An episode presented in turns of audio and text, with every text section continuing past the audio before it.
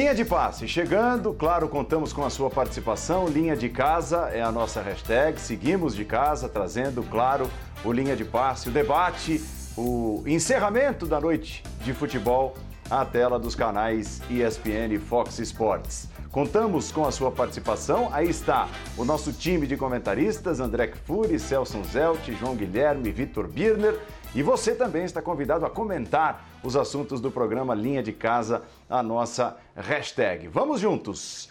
Uma hora de linha de passe. A partir desse momento, começamos com a vitória do Corinthians 3 a 0 para cima do Salgueiro.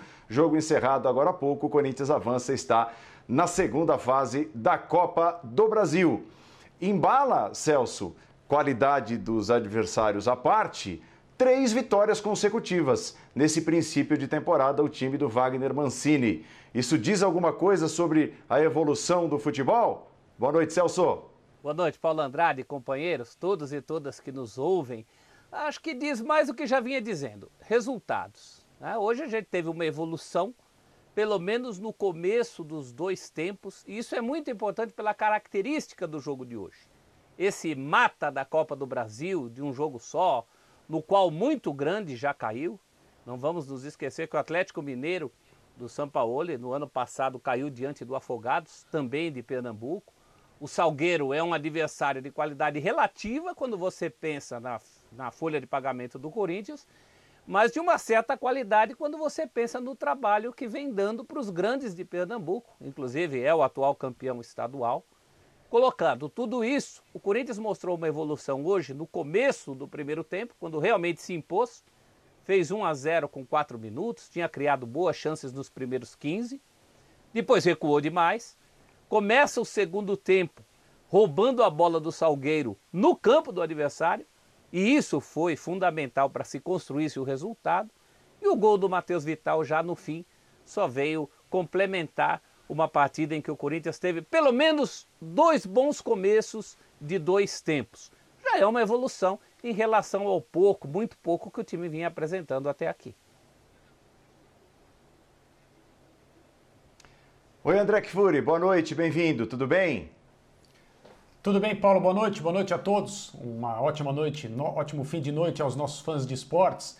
É, eu diria o seguinte: o Mancini, antes do jogo, falava sobre a característica tradicional que o Corinthians tem, seu torcedor gosta de pensar no time para o qual torce, muitas vezes com esta característica de superação, faz parte da história, da relação da torcida com o clube, da trajetória do clube em vários momentos.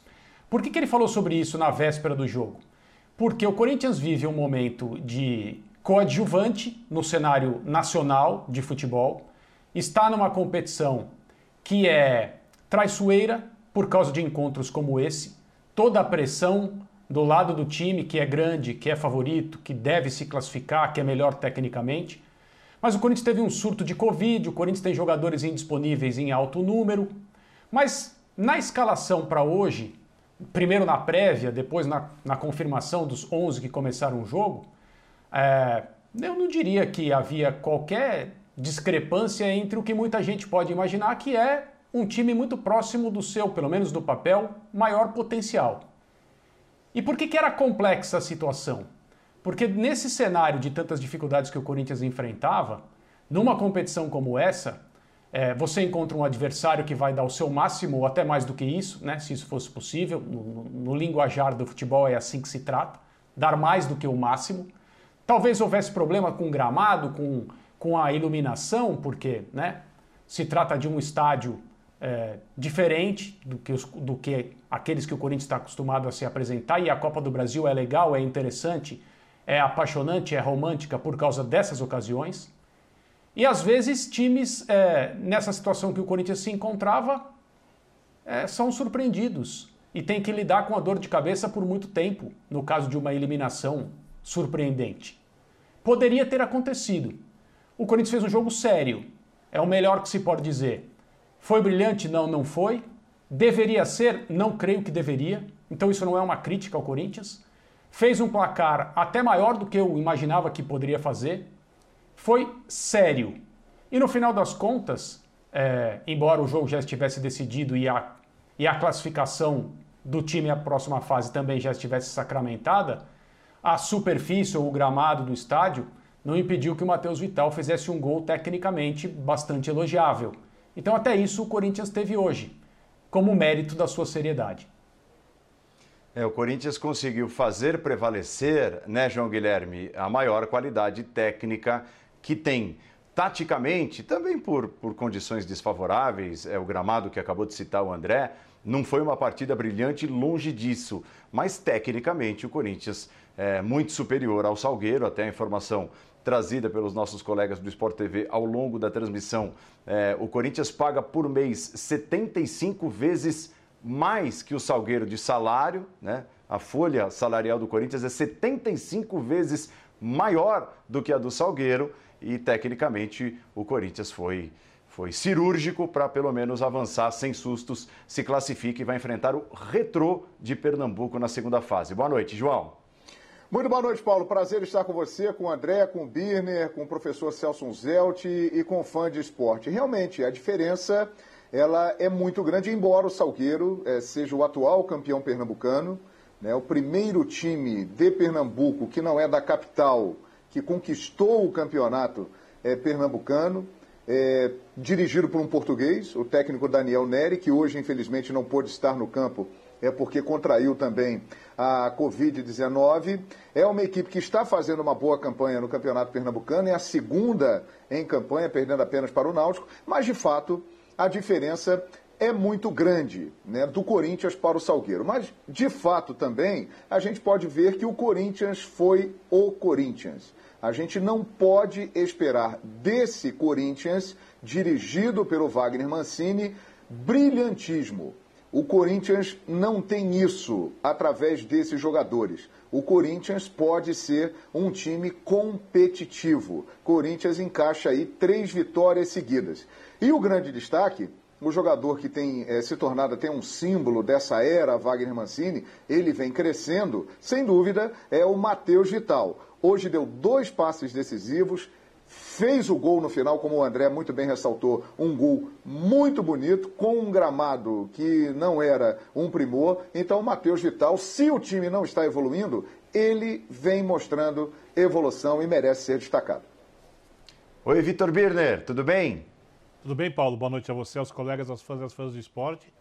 Eu acho que o principal destaque do Corinthians foi o que o André disse, né? Um jogo sério, porque é muito normal numa partida dessas ver o time que faz o jogo da sua vida, inclusive com um bicho prometido aos seus jogadores de 100 mil reais, que para um time que ganha 75 vezes menos no elenco, que o elenco do Corinthians é um dinheiro muito importante, além de entrar para a história, além do time poder avançar, né, eram vários aspectos que facilitavam para o time do Salgueiro jogar mais motivado que o Corinthians.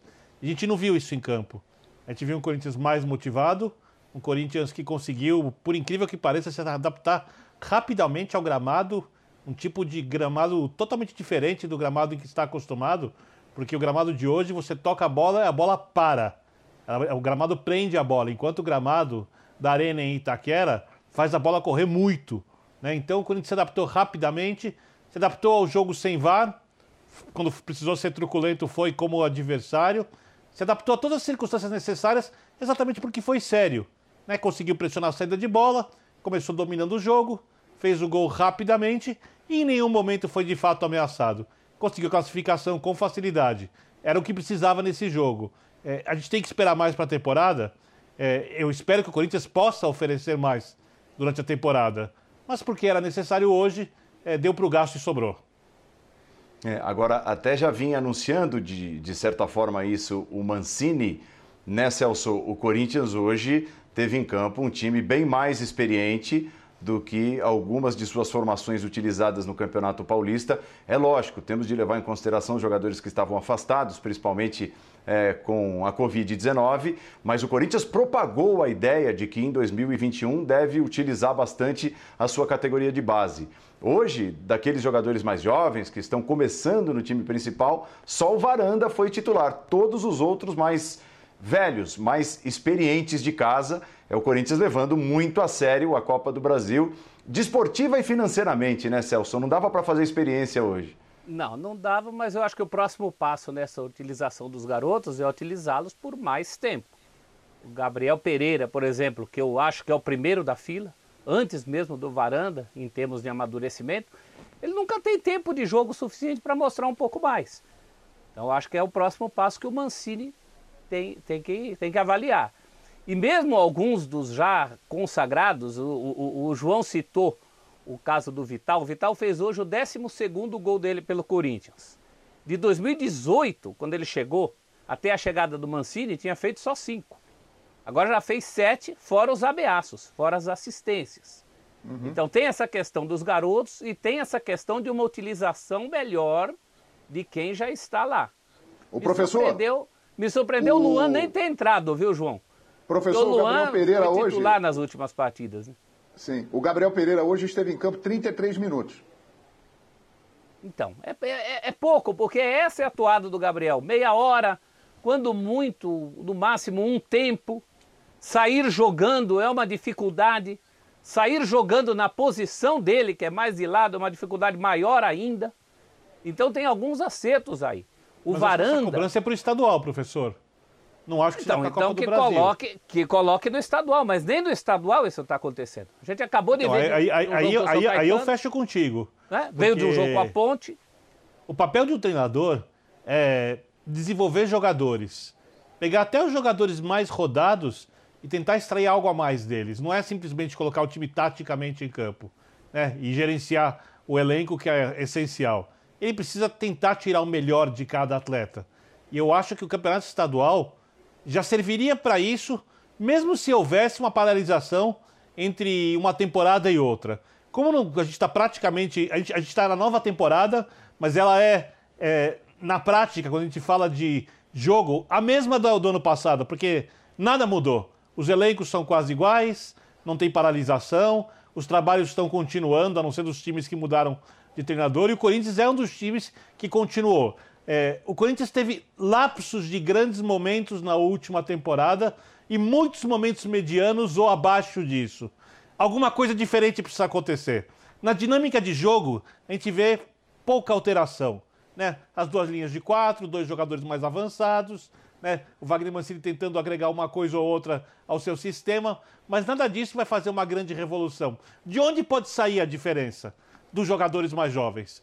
Ali, o Corinthians pode ganhar alternativas que podem, inclusive, ajudar o treinador a utilizar mais sistemas de jogo. E tudo isso deve ser treinado quando? No campeonato estadual. Então, hoje, na Copa do Brasil, ele entrar ao longo do jogo, acho perfeitamente plausível, é, compreendo o treinador. No estadual, aí pensar em resultado antes de desenvolver time e estratégia e sistema de jogo, aí eu acho que o Mancini, digamos, está sendo um pouco conservador demais para ser gentil. É que não é de hoje, né, né, Vitor? Você tem um jogo de Copa do Brasil para vários de estadual, para vários de brasileiro, que também Exato. o Gabriel Pereira já podia ter tido, ter tido a camisa. Hoje até absolvo o Mancini, porque justamente quando ele coloca o GP é que sai o segundo gol. Então, quando ele coloca o Gabriel Pereira, o jogo nem estava tão decidido assim. Mas é que é uma prática, é, é, é, é constante. Eu acho que duas coisas me chamam a atenção: o pouco tempo para os garotos e de repente desistir do Luan. Na hora que ele estava começando a engrenar, até como titular, se não jogou bem, também não jogou mal, aí de repente ele nem aparece. Acho que para um jogador que participa tão pouco do jogo e que está precisando tanto de moral, não ter entrado num, num jogo como esse é desestimulante. Mas eu aí eu acho que, ele está confiando no Luan. É, é, eu acho que é. o gramado atrapalha um pouco Exato. também, porque o gramado pesado, com dificuldade a de condução de bola, é muito mais difícil para o Luan. Mas eu vou, tão, eu vou tão por, condicionado eu, assim? Será não, eu vou por aí um pouquinho? Eu, eu vou por aí também, é, é, Celso, porque eu acho que primeiro hoje o Mancini não podia fazer nenhum tipo de concessão em termos de competitividade. Ele tinha que escalar o melhor time possível, de acordo com os jogadores disponíveis e até, na, até no manejo do, do time em relação às substituições, orientações à beira do campo, ele tinha que privilegiar resultado porque, um, ele não podia correr nenhum risco de ser eliminado em qualquer circunstância. A vida dele ia ficar absolutamente infernal se acontecesse um, um desastre, sempre no, no conceito esportivo da palavra, é, na noite de hoje. E depois porque ele também não tinha tanta margem de utilização de jogadores, por causa de tudo que aconteceu recentemente. E aí, com o desenrolar do jogo, positivo para ele, o Corinthians vencendo até por 2 a 0 eu acho que ele entra no modo vamos resolver isso o quanto antes e deixar para fazer algumas observações em outra ocasião. E, e, aí eu creio que ele pensa exatamente no, no, na questão do gramado. É, o Luan não vive o momento de maior confiança da, da carreira futebolística dele já há bastante tempo.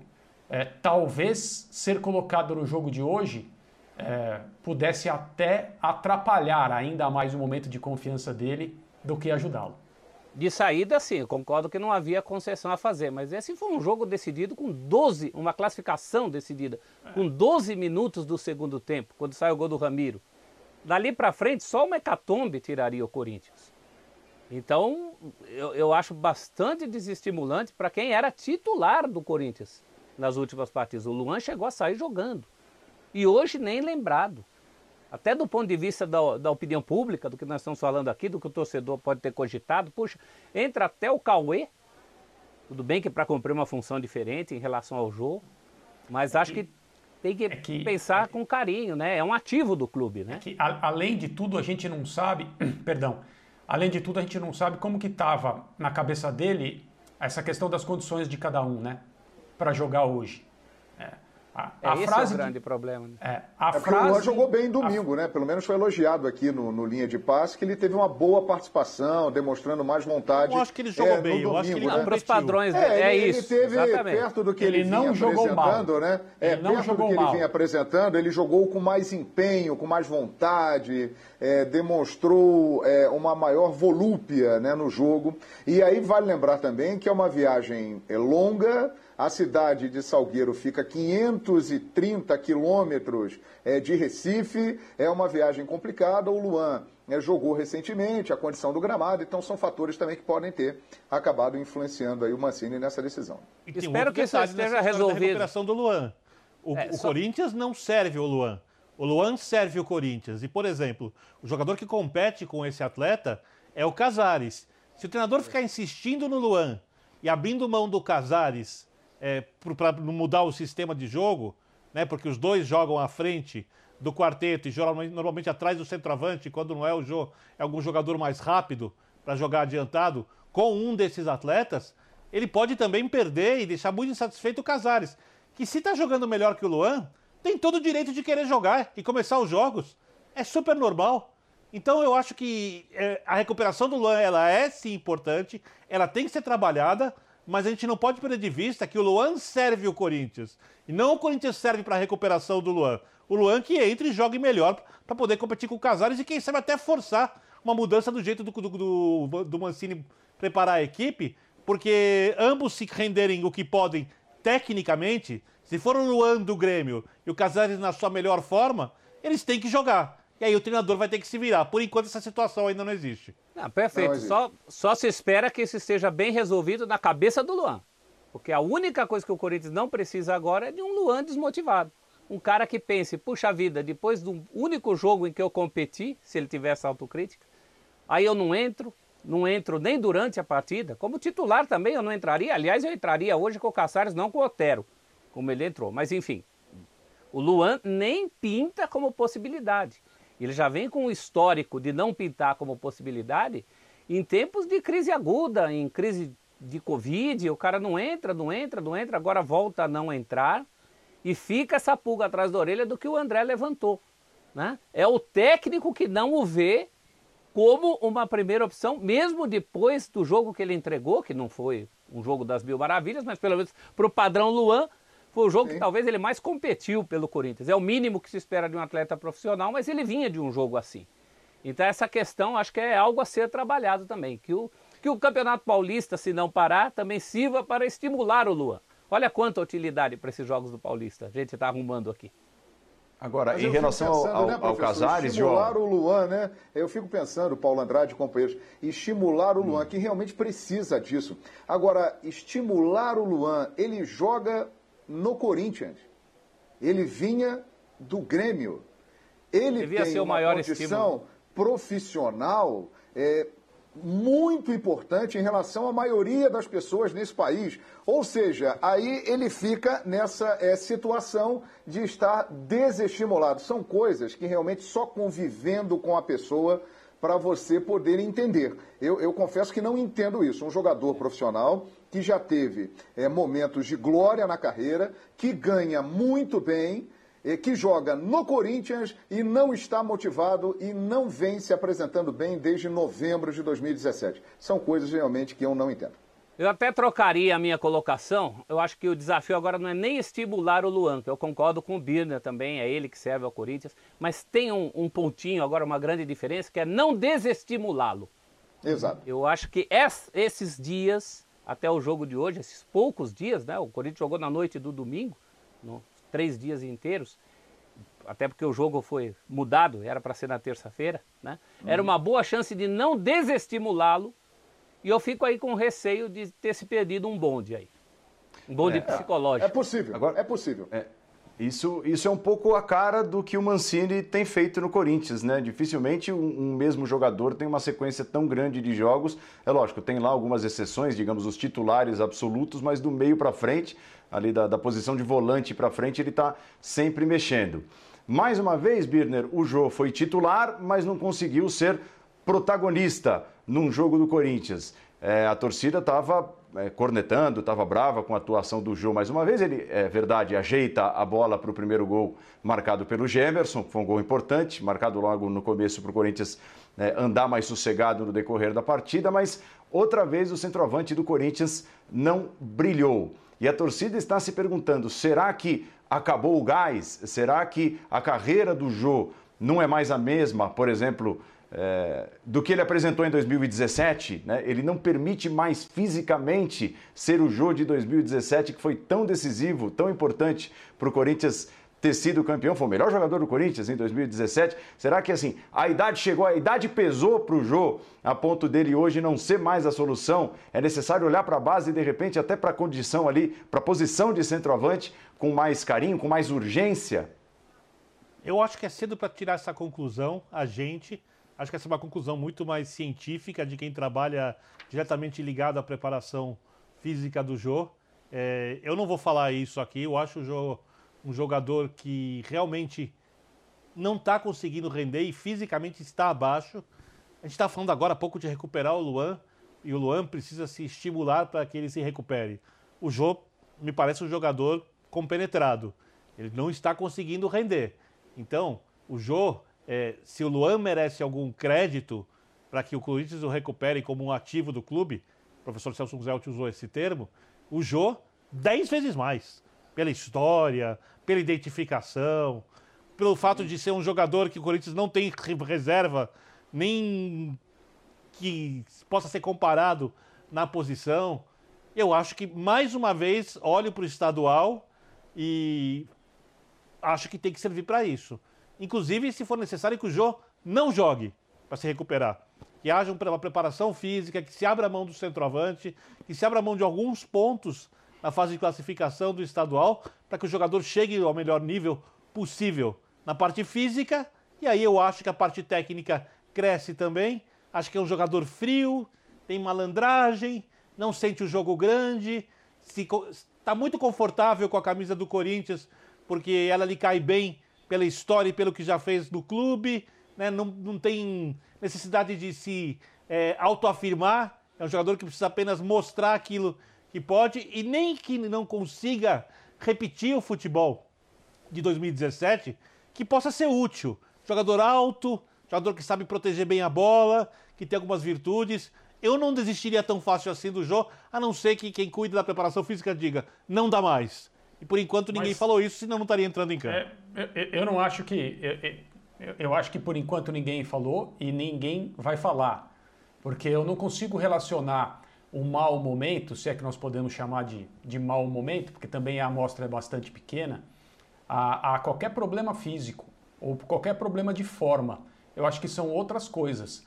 A melhor versão do Jô, essa de 2017, ele foi central nos títulos que o Corinthians ganhou nessa temporada. É, ela era uma versão baseada em o quê? Bola aérea, óbvio, ofensiva e defensiva, porque ele ajudava muito em bola parada os zagueiros na proteção é, ao gol do Cássio.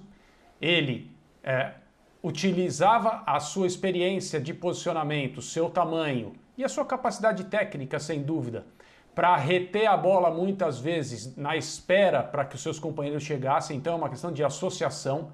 E o Corinthians utilizava o Jô para preparar jogadas até longe da área, especialmente no Campeonato Paulista, para abrir espaço, recebendo essa bola de costas para o gol. Ele fez esse papel e perto da área fez muitas vezes também.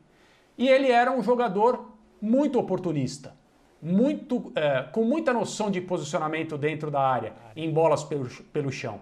Eu não acho que nada disso, se ele está deixando de fazer isso agora, e aí é, eu não sei quais são as orientações do técnico para que ele se comporte em campo de maneira A ou B, mas se ele está deixando de ser esse jogador, eu não acho que é por qualquer questão física. Eu não conseguiria entender um declínio físico o impedindo de fazer esse trabalho. Agora, se ele jogasse em outra posição e precisasse de explosão, precisasse de uma entrega é, maior durante os, durante os 90 minutos para fazer esses papéis, aí tudo bem. Mas eu não consigo fazer essa relação.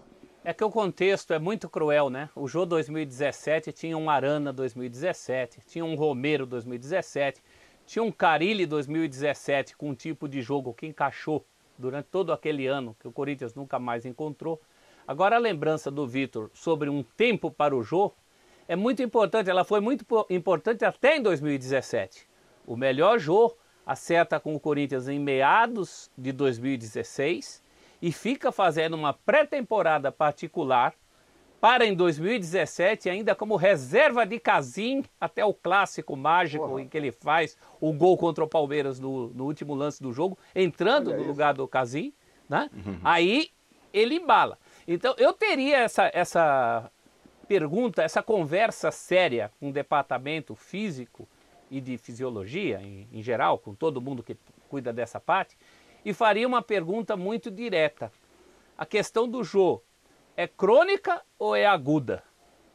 Se for crônica, aí o Corinthians tem que preparar uma despedida do Jô, ainda que aos poucos. A primeira coisa é esquecer essa síndrome de 2017, como também em relação ao Luan.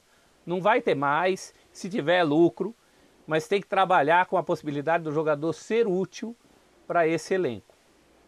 Porque, até porque tem jovens pedindo vale passagem. Vale a pena né? lembrar. 33 anos tem o Jô, hein? Em 2017, João, hum. ele era, ele, nos testes de 100 metros, ele era o jogador mais rápido do elenco inteiro do Corinthians. É lógico é. que, para as pessoas entendam, 100 metros são 100 metros, porque talvez com 30 metros, aliás, talvez não com certeza, outro jogador chegasse à frente dele nos primeiros 30 metros. Nos 50, outro jogador. O jogador não corre piques de 100 metros para chegar à bola. Mas ele era um jogador que tinha alguma explosão. Isso eu não consigo ver hoje. Isso para mim está bem Exato. diferente. Ele não chega tão inteiro nas bolas. Mas eu concordo com o André também. A movimentação que ele faz hoje é muito diferente e bem menor do que fazia, por exemplo, no tempo em que foi dirigido por Carilli e conseguiu fazer mais sucesso. É, a opinião que tenho de leigo, né, não sou preparador físico, apenas observo futebol, é que o Jô ele perdeu mobilidade. Ele voltou diferente do Japão. Né? Eu acabei de dizer aqui, ele tem 33 anos. É, no futebol atual, é, não é uma idade é, que, com todos os recursos disponíveis, o jogador possa ser considerado aí é, já num final de carreira. Pelo contrário, hoje em dia a carreira está sendo esticada. Existem muitos métodos de fisiologia e treinamentos que podem fazer com que o profissional né, ele tenha a sua carreira alongada. O que me chama a atenção é exatamente isso. Lembrando do Jô, dos pois grandes é. momentos do Corinthians, lembrando é. do Jô, dos grandes momentos do Atlético Mineiro, campeão da Libertadores em 2013. Obviamente que ele era mais novo, mas o Jô nunca foi um jogador de grande movimentação em campo, mas ele era um jogador que naquela área, da entrada da área, fazendo o papel do pivô, ele tinha muito mais mobilidade, muito mais velocidade. E aos 33 anos, me parece precoce ele ter tido essa queda de mobilidade, a como também. a gente vem identificando desde quando ele voltou é, do Japão. Mim, Uma opinião mim, de leigo aqui. Né? A mim também. Não, a mim também. É, é, é, o, é o que eu falei. E eu me lembro do que aconteceu com Wagner Love ao vir para o Corinthians em 2015. O Celso é, tem a memória melhor do que a minha e a de todos nós aqui. Lamento ser tão direto e tão franco com vocês. Concordo, mas, mas é verdade, é verdade. É, mas, mas eu, vou, eu, vou, eu, vou, eu vou passar a minha impressão e talvez o Celso me corrija. Tomara que, que não seja necessário, mas ele vai estar tá aí com a, com a informação correta. É, Falou-se durante o primeiro turno do Campeonato Brasileiro que tinha sido uma contratação equivocada, que o Wagner Love tinha esquecido de jogar futebol nos centros menos competitivos que ele frequentou antes de voltar para o Brasil. E as pessoas na comissão técnica do Corinthians diziam: às vezes a readaptação ao nível de competitividade demora mais de jogador para jogador.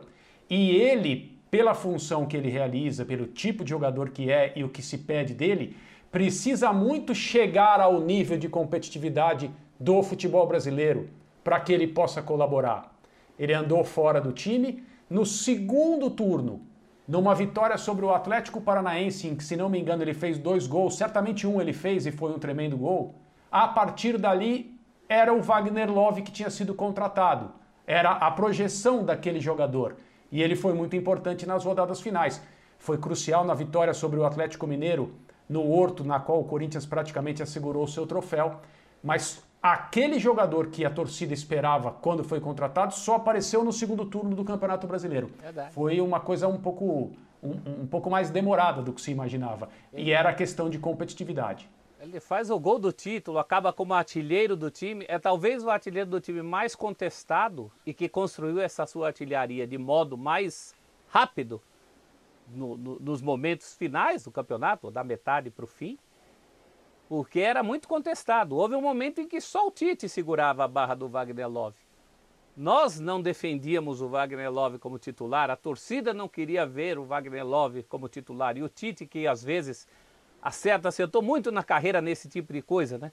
Ele segurou o Rodriguinho no momento que só ele via futebol no Rodriguinho, segurou o Love Agora, eu tenho minhas dúvidas se esse é o caso do Jô, porque ao contrário do que a gente falou, a amostragem já não é tão pequena. É verdade. O retorno do Jô já tem um tempo. Tem um tempo num ano atípico, de um time também que, na verdade, é, é difícil. Ali onde o Jô morreu de fome durante muita, muito tempo, outros morreram. O próprio Bocelli, Essa que é, é um jogador questão, de quem professor. eu esperava. Não é verdade, Vitor? Essa Ali, é a grande questão. O Bocelli Por que também que o Jô tem que brilhar num time onde ninguém brilha? Então, aí é que é. tá. Tem que levar o em conta isso também. O Corinthians começou o ano passado com três centroavantes, né? Com Wagner Love, o Thiago Nunes, Wagner Love, Bozelli e Jô. Os outros dois saíram, um negociado é, o Corinthians abriu mão né, do Wagner Love, primeiro nessa fila, depois o Bozelli, que foi dispensado, e segue com o Jô. Fora o Gustavo escolha... que estava nesse meio, não estava, não? É, o Gustavo. Acho que o Gustavo. É, não, tinha Gustavo. Eu não, não sei se os quatro juntos. Mas três o Corinthians tinha por um bom tempo. É. é. Celso, aproveitando. O Vital, vocês passaram rapidamente pelo Vital. O Vital foi contratado como pérola do Vasco, é, um jogador muito jovem, chegou muito jovem ao Corinthians e viveu boa parte do que fez até agora com a camisa do Corinthians de lampejos. Parece estar entrando num caminho um pouco diferente, de mais estabilidade, conseguindo repetir de jogo para jogo boas atuações. Hoje, fora o bonito gol que fez no final. É possível imaginar o Matheus Vital com futebol, com potencial para ser protagonista no time do Corinthians, já que o Corinthians precisa tanto encontrar, né, é, cavar protagonistas é, para 2021? É, espaço para protagonista esse time tem, né? Não sei se protagonista Sim. talvez seja um exagero, mas eu enxergo o Vital com algumas qualidades para o atual momento do Corinthians e do futebol brasileiro muito interessantes. O, o, Mancini tem feito um trabalho não só de dar mais moral ao Vital, talvez toda essa insistência que eu esteja cobrando com outros jogadores em outras posições, ele dá essa condição ao Vital, eu acho que isso tem sido importante. Tem trabalhado essa questão do chute, o Vital chuta muito bem, né? Ele arrisca os chutes muito bem e não é só uma questão de arriscar, ele o faz com consciência. Quem arrisca chute a gol sou eu que não sei chutar.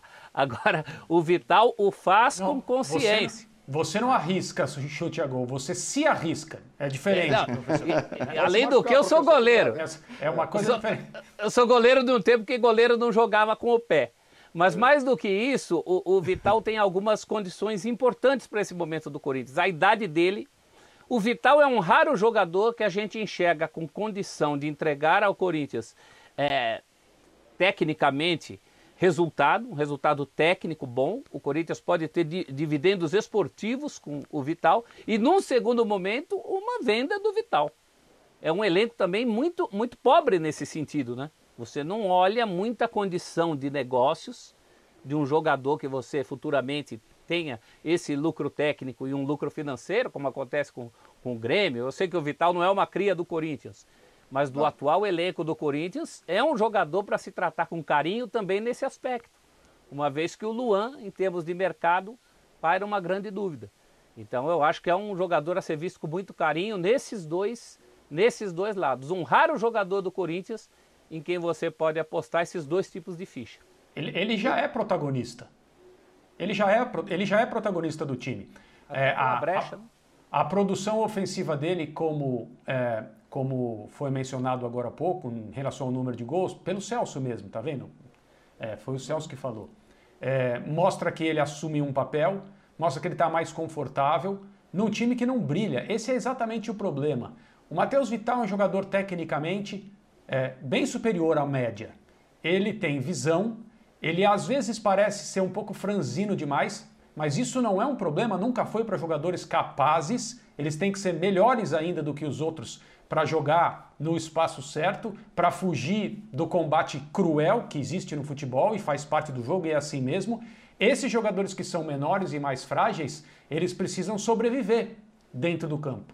Então, isso é algo que se aprende com bons treinadores, com a experiência, com companheiros inteligentes e com times que permitem que eles sobrevivam, porque sozinhos, é, sem o devido suporte, as coisas não acontecem. Então eu acho que ele também está num momento de, de se afirmar como dono da sua posição, como titular do time. Ele não tem medo de chutar, ele, é, ao, ao, contrário de, de quem eu, eu, com quem eu brinquei agora há pouco, o Celso, ele sim arrisca chutes de fora da área sem se arriscar, ele faz muito bem esse trabalho está é, tá colhendo os frutos porque ele é capaz de gols como o de hoje com muita frequência e eu o vejo como um protagonista. Ele é um dos poucos jogadores que o Corinthians tem, talvez nenhum outro, que tenha pausa. Às vezes ele, é, em determinados, determinados momentos, se reclamou muito dele porque ele prendia demais a bola, perdia muito a bola, mas ele tem pausa. Isso é muito importante no futebol, é raro. Então eu, eu eu, é, se o Mancini tem apostado nele, é porque ele vê ali um jogador tecnicamente de onde se pode tirar mais do que nós vimos até agora. E é um jogador Muito jovem, bem. né? Muito hum. jovem. Ele fez agora, no dia 12 Exato. de fevereiro, ele completou 23 anos. Agora, há, é. há pouco mais de um mês. E é um jogador que realmente dá sinais de que começa a atingir a maturidade. Ele surgiu no time principal do Vasco em 2015 ficou no Vasco por dois anos e já está no Corinthians desde 2017. Né? Sofreu aí com essas idas e vindas. O Corinthians muitas vezes não teve muitas oportunidades, muitas vezes teve oportunidade, mas não estava pronto é, para render aquilo é, que se esperava dele. E agora parece que com a sequência dada pelo Mancini, de fato ele pode se destacar nesse horizonte corintiano que não tem muitas opções. 23 anos recém-completados. Ele pode ajudar muito o Corinthians realmente. Acho que Olha... a construção da equipe no papel dele, que concordo com o André, tecnicamente é um pouco acima da média dos jogadores do elenco do Corinthians, ele tem mais virtudes de visão de jogo, a finalização de fora da área. Se comparado ao Casares, que é outro jogador tecnicamente mais capaz, ele participa mais do jogo, executa mais funções, ele, acaba, ele vai acabar ficando um pouco engessado se o sistema for mantido porque atua do lado esquerdo. Né? E a jogada forte dele é essa jogada quando ele vem para dentro. Se não houver outros protagonistas nesse quarteto do Corinthians, que joga atrás da dupla mais adiantada, nesse 4-4-1-1, 4-4-2, cada um define como quiser, é, ele vai sempre fazer a mesma movimentação. Isso vai acabar ficando manjado e mais fácil de ser marcado. Até porque o Fábio é um lateral que marca bem, mas que não apoia mais como fazia antigamente não sei se por conta da vitalidade, se por conta da, da, da instrução do treinador.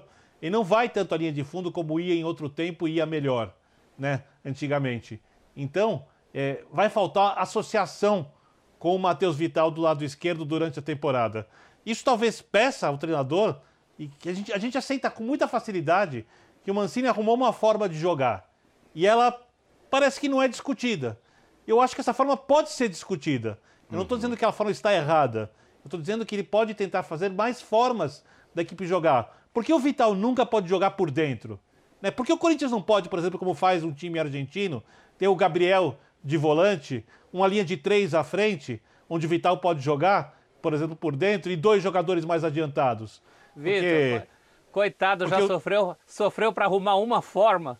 Então, mas, é, mas, mas tá eu difícil. acho que um treinador de um time gigante tem que pensar grande. Ele não pode Sim. ser um treinador que amarra o time. Mas... Ele tem que tentar outras coisas. E aí, repito, vou ser chato mais uma vez. O estadual serve para isso.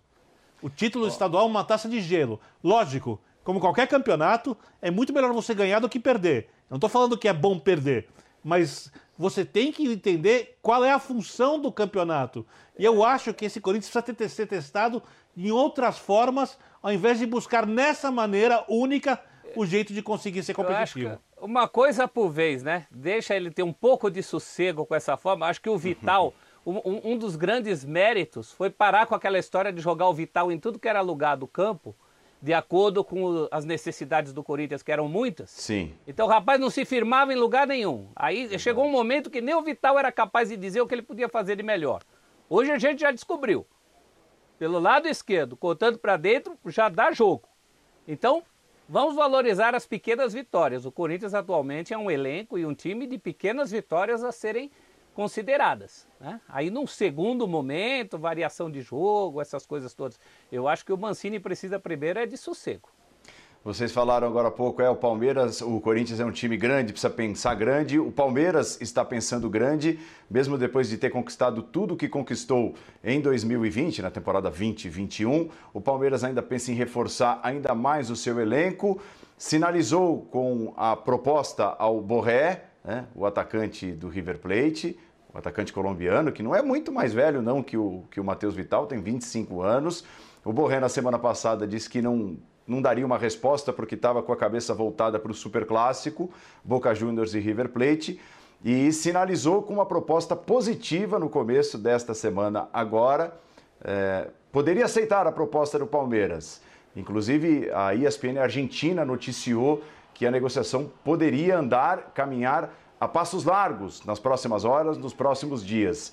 Mas é, o pessoal do Globoesporte.com divulgou agora no começo da noite que o Palmeiras talvez poderia pensar em recuar, né, em não é, fazer uma proposta maior, talvez até para contar com, com o Borré, por conta de toda a dificuldade financeira trazida pela pandemia. O Borré pertence ao Atlético de Madrid, eh, o preço seria em dólar, o dólar está quase seis reais e o Palmeiras não faria loucura e recuaria nessa intenção de trazer o Borré, que seria ali um, um segundo Luiz Adriano, vai, ficaria com dois centroavantes de altíssimo nível. É, é possível encontrar um outro Borré mais em conta, João Guilherme?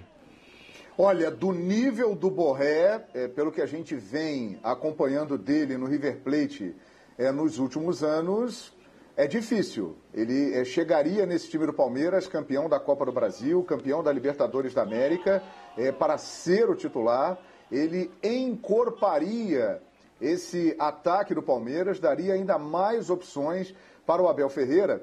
Agora me chama atenção esse ponto da parte financeira, viu, Paulo Andrade e companheiros, porque é de fato a pandemia afetou a todos, mas o Palmeiras teve é uma temporada histórica, privilegiada e um faturamento muito alto com premiações, né? Premiação de Libertadores, premiação de Copa do Brasil.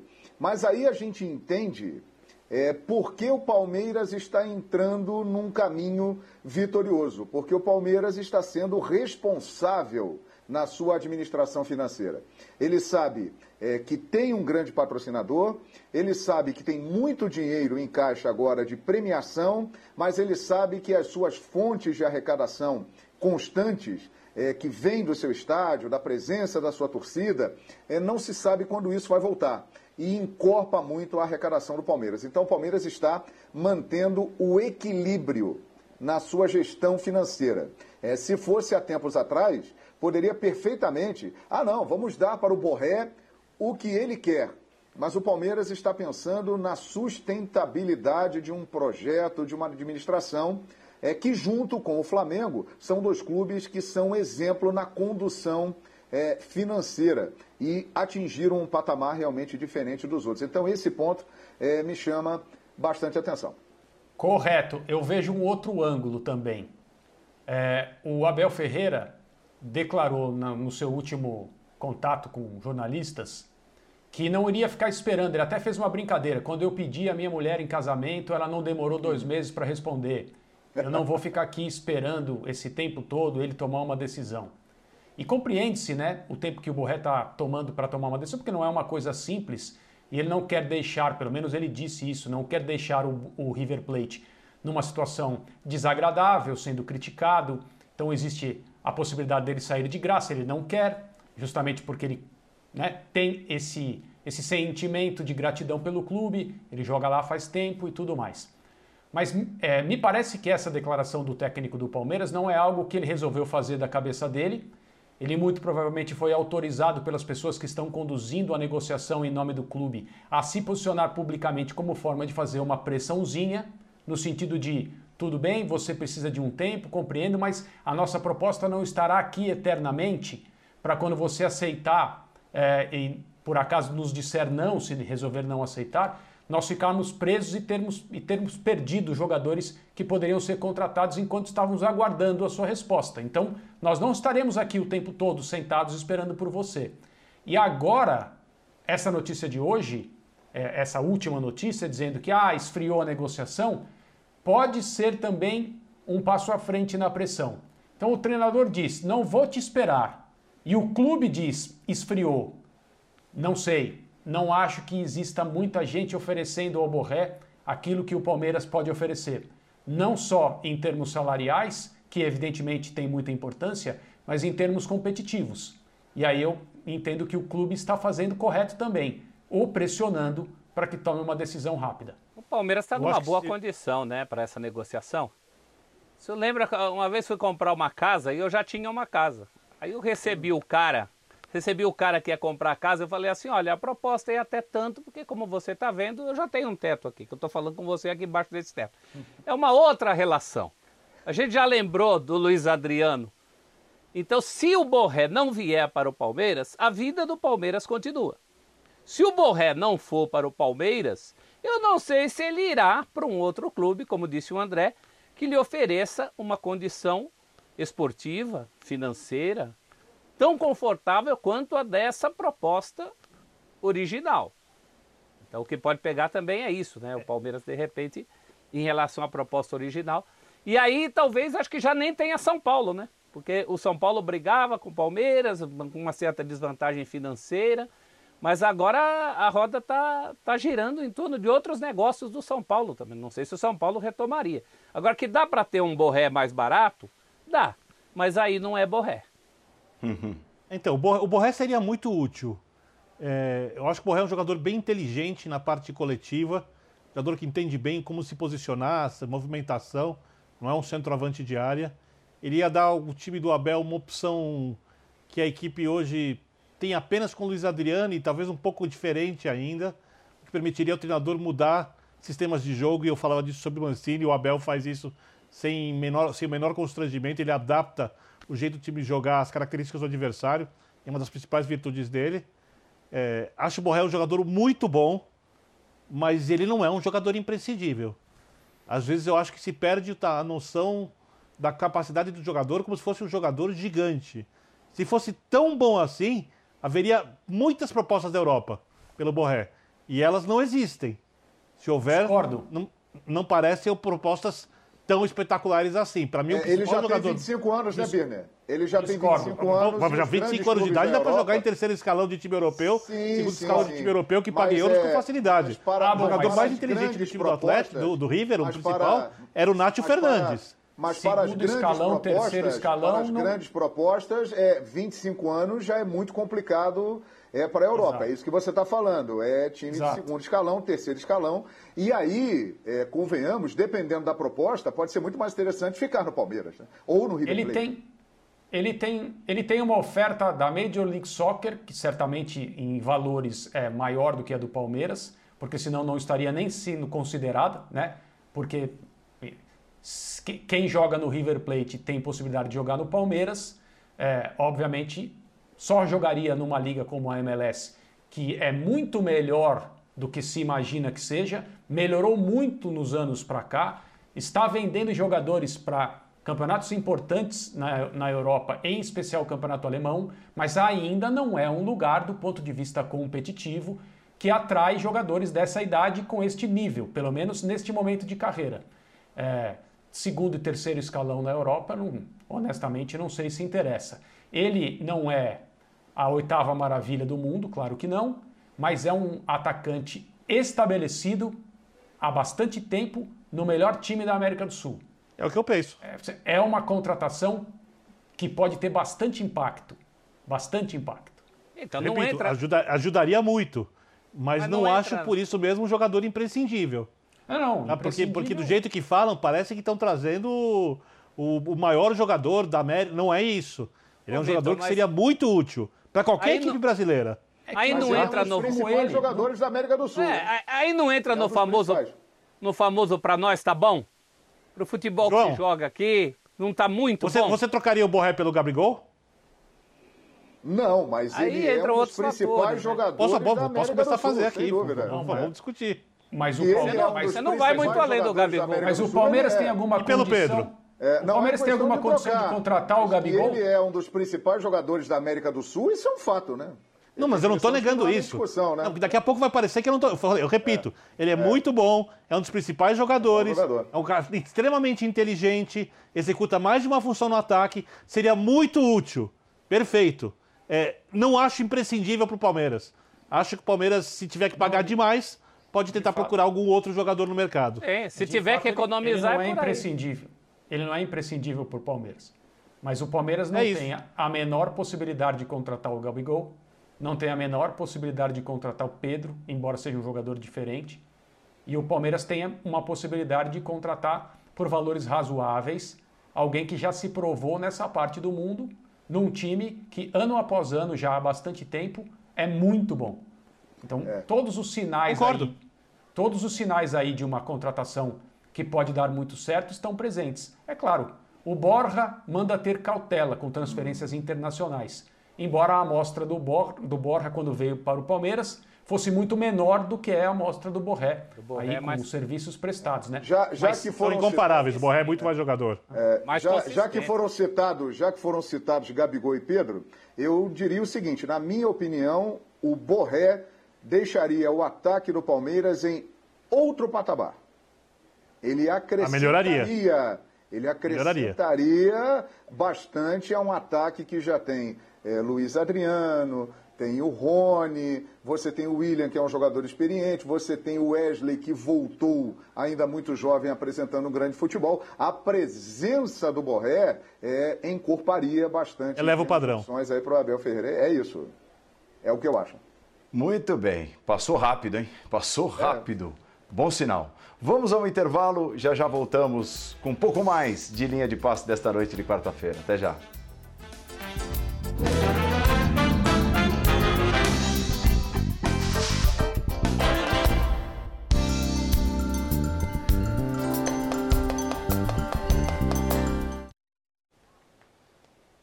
Nós estamos de volta aí com as imagens é, da TV Corinthians, os gols da vitória do Corinthians hoje e classificação 3 a 0 para cima do Salgueiro. Primeiro do Gemerson, né, e foi o primeiro dele com a camisa do Corinthians. Aí o chute de primeira do Ramiro, o segundo, passando por baixo do goleiro. E o terceiro, o gol que a gente citou, ó, como o Vital vai encarar a marcação, trazer para dentro e acertar um belo chute, para não ficar faltando então as imagens dos gols do Corinthians 3 a 0 contra o Salgueiro lá em Pernambuco. Hora de palpites no linha de passe.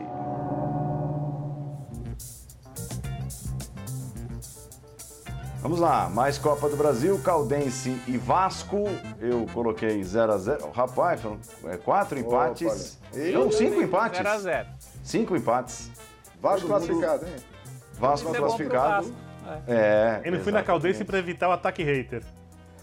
ah, é? Só isso, é? Só por isso? Ah, tava na dúvida, falei, vamos evitar o ataque.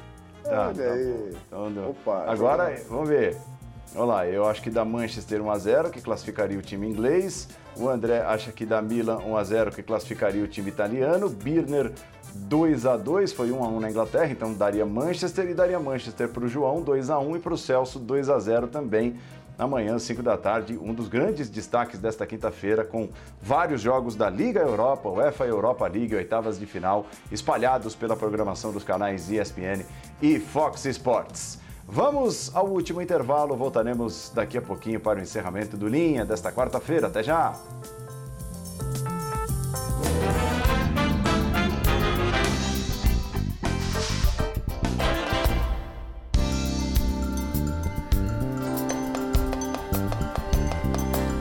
Estamos encerrando mais essa edição do Linha de Passe, agradecendo João Guilherme, André Fury, Celso Zelt, Vitor Birner.